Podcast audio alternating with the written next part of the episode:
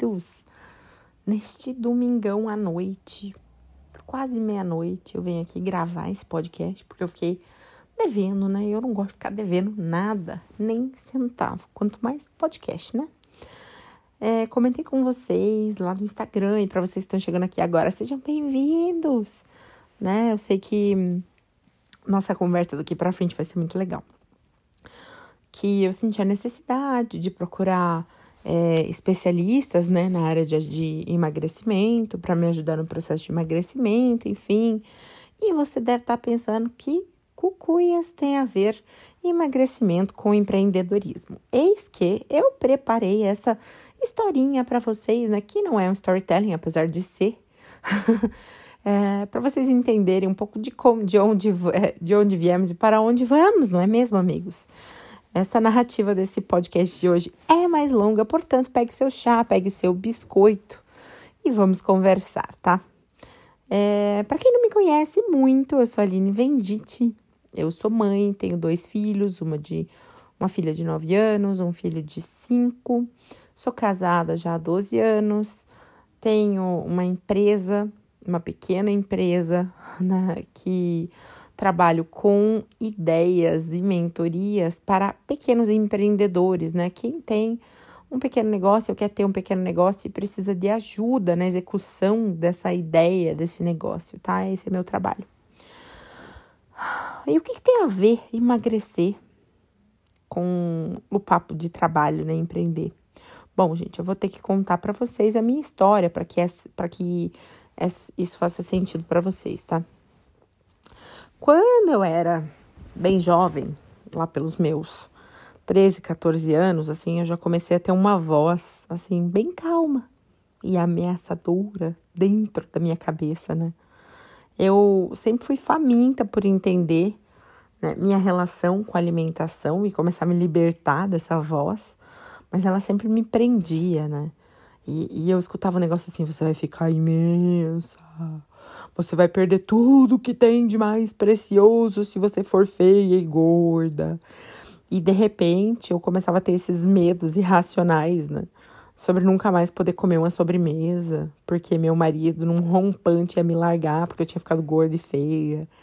E durante a gravidez, né, quando eu engordei bastante, esse medo ficou ainda mais evidente e fez com que eu começasse a me odiar, gente, me odiar e comesse mais ainda, não ajudou nem um pouco como resultado, a maior parte dos meus anos, e isso antes da gravidez, tá, gente? Antes de conhecer meu marido, eu passei sendo uma pessoa super psicótica com aparência alimentação e muitas vezes imprudente. Eu fiz tudo que vocês podem imaginar para me manter magra, tudo.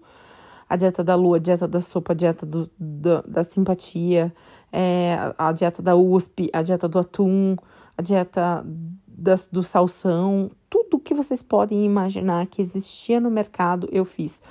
Todos os tipos de remédio, todos os tipos de anfetamina, fempre, femproporex, anfepramona, é, bupropiona, sibutramina, é, xenical, eu não lembro o nome do composto do xenical, mas também xenical, victosa, tudo que o mercado de emagrecimento lançou, tudo, rúdia, que era uma erva gringa, Sene, todos os tipos de chá, chá 30 ervas, chá 7 ervas, chá emagrecedor, Coscark, Diet Shake, Nutri Shake, Herbalife, tudo que existiu no mercado. Você falasse que emagrecer até fumar, pra vocês terem uma ideia, quando eu tinha 14 anos, eu comecei a fumar porque eu achava que ia emagrecer.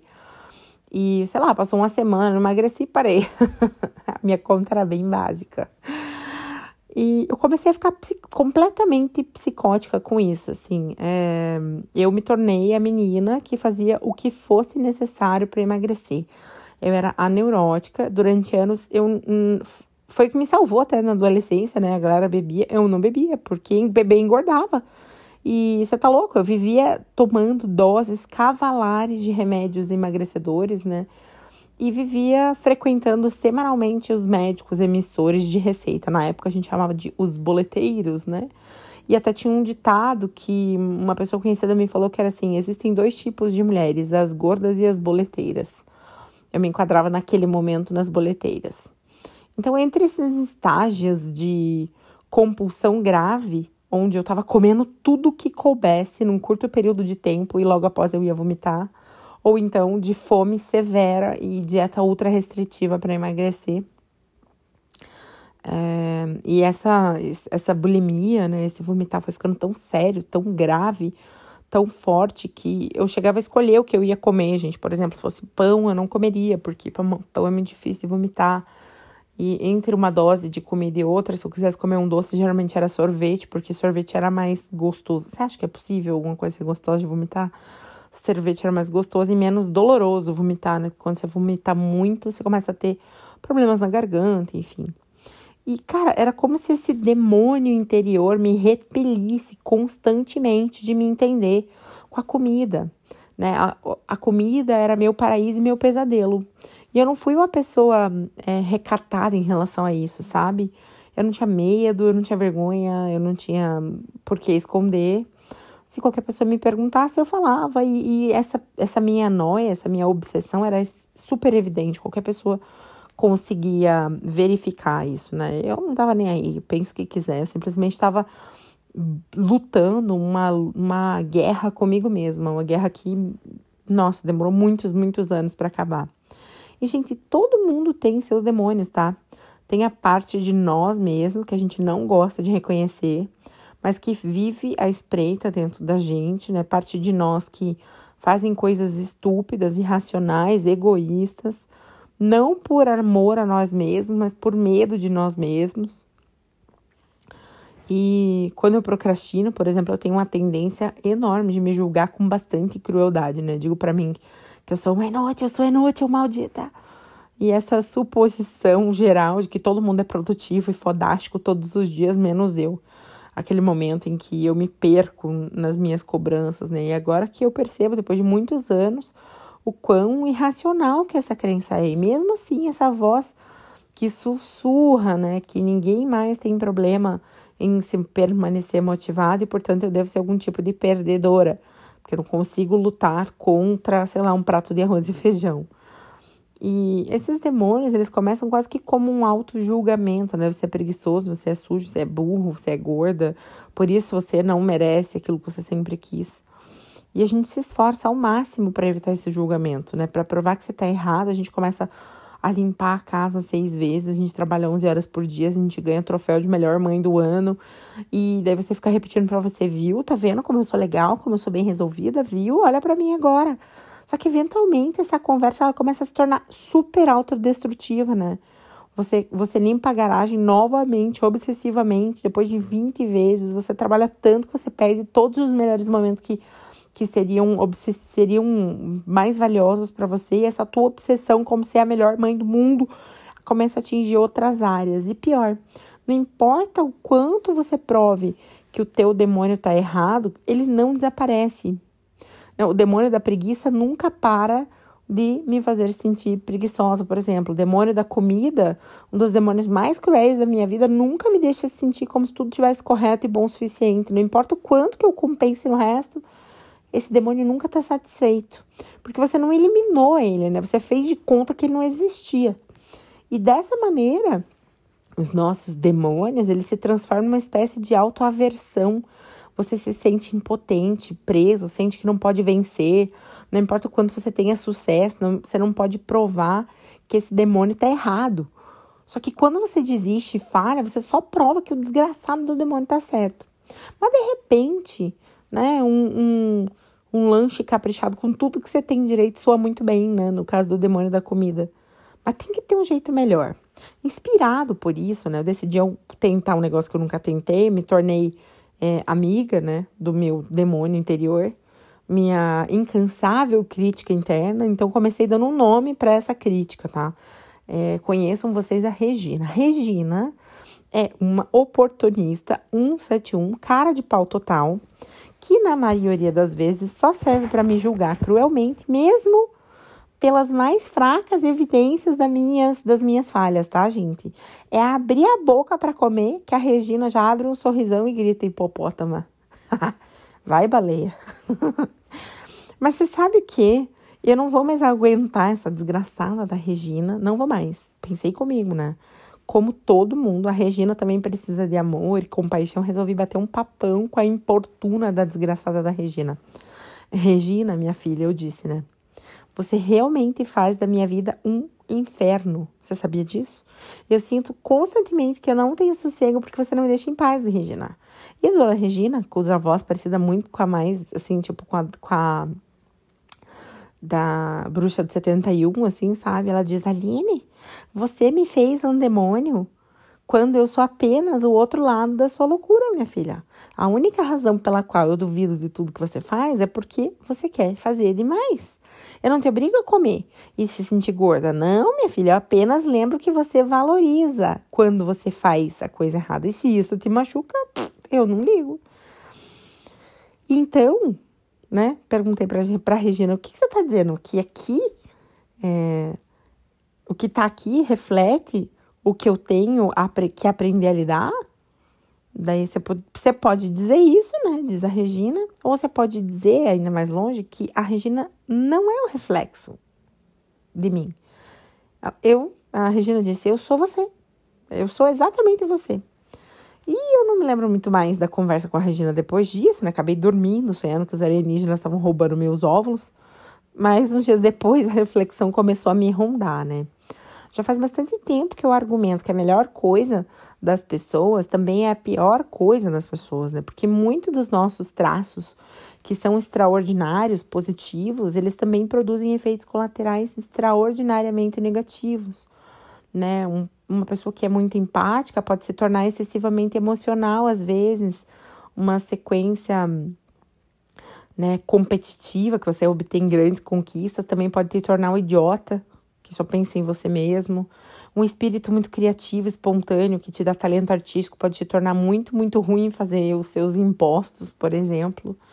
Então, no meu caso, a minha culpa constante por ser descontrolada na alimentação é apenas o outro lado de uma enorme vontade de ser controlada e algo que eu não sou, e ser algo que eu não sou, né? Eu sempre quis ser magra, paleta, enfim.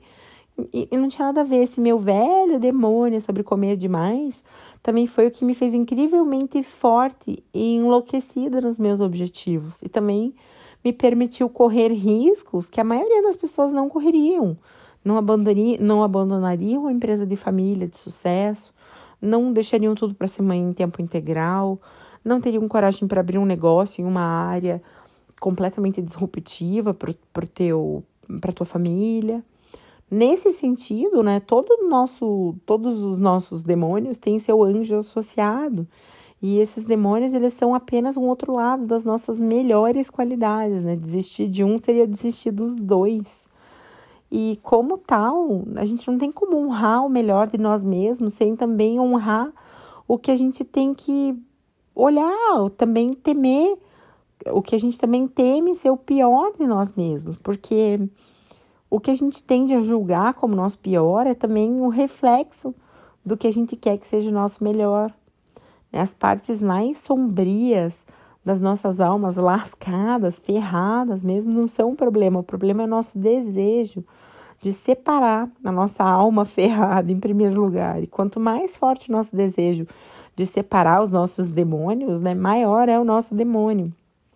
Dito isso de outra maneira, que quer que você escolha valorizar na tua vida, você também está experimentando, é, escolhendo experimentar um fracasso desse valor. Né? E escuta essa jossa de novo. Tudo que é valioso, importante nesse mundo tem um lado escuro, uma sombra sutil, um demônio associado a ele. E você não consegue comprar um sem o outro, um acordo tipo de dois por um, sabe? Goste ou não. Quando a gente não enfrenta esse demônio e torna ele nosso amigo, a gente complica a nossa capacidade de viver de acordo com os nossos valores. E isso é péssimo, porque viver de acordo com os nossos valores é só o que nos permite desenvolver um senso de identidade de propósito de vida. É o que vai nos manter felizes, saudáveis e que vai nos impedir de cair no vício, gente. Então, nesse sentido, você percebe como o meu pior defeito, o meu, meu, minha, meu maior desafio, que é olhar para minha área de alimentação, que ao meu ver estava ok, beleza, não estou controlada, não estou fazendo dieta, mas eu fiquei com tanto medo disso. A Regina, a Regina é tão forte porque eu não conseguia olhar para isso. E, e, as pessoas que são viciadas, gente, elas passam a odiar tanto essas partes desagradáveis de si mesmas que elas chegam ao extremo para evitar né, a sua substância viciante ou comportamento de escolha é, se torna não só uma distração para esses seus demônios, como eles também escapam completamente deles, supondo que eles podem encontrar a próxima alta ali da clínica de recuperação. Né? O vício ele é um, um super do, golpe duplo, né, psico, psicologicamente falando, porque não só a gente evita é, o demônio através do vício, mas também a gente se sente culpado e se odeia por todo o dano e destruição que o vício causa. Então, assim, não conseguir lidar com a minha alimentação é um lado sombrio que eu preciso encarar para conseguir seguir todos os meus valores com coerência. E não olhar para isso é fazer de conta que não existe, é cair de novo no vício. Em algum momento eu vou estar tá dependente. No caso da, Regina, ela gostava de uns remedinhos para emagrecer. Mas, pô, até quando, né? Até quando a Regina vai precisar agir em mim? É, por isso que no meu caso, né, por exemplo, cuidar da desgraçada da Regina é cuidar de todo o resto que eu valorizo, amo e desejo. Cuidar da minha saúde, da minha alimentação e, e fazer uma dieta acompanhada, dessa vez com consciência, é cuidar do meu trabalho, que eu valorizo tanto, é cuidar do meu empreender, é cuidar da minha família, cuidar do meu relacionamento com meu marido, sem pensar, sem nem olhar para o lado estético, tá, gente? Olhando só pro lado psicológico mesmo da coisa. E nós, gente, nós somos um ser sistêmico, a gente é integrado. Quando você negligencia uma parte tua, é, acontece isso muito com mães que trabalhavam e param de trabalhar para cuidar dos filhos, né? E sentem falta do trabalho. Tem mães que se sentem realizadas na maternidade, mas tem mães que sentem falta de serem produtivas, em terem uma uma capacitação financeira, receber grana mesmo pelo seu trabalho. E quando você negligencia isso, você deixa de buscar um equilíbrio. E no meu caso, negligenciar a alimentação ou não buscar esse equilíbrio é deixar a Regina reinar, tomar conta enlouquecidamente. E eu queria que vocês pensassem nisso, sabe? Qual é, qual é o teu demônio que você está escondendo, aquela coisa que você não quer lidar, que você está deixando para algum momento, e queria que vocês dessem nome para esse demônio interior, né? E pensasse como que você vai domar ele, como que você vai resolver é, entrar nessa caverna escura. Porque, gente, na caverna que você tem mais medo de entrar está aquele tesouro, o tesouro que você mais procura.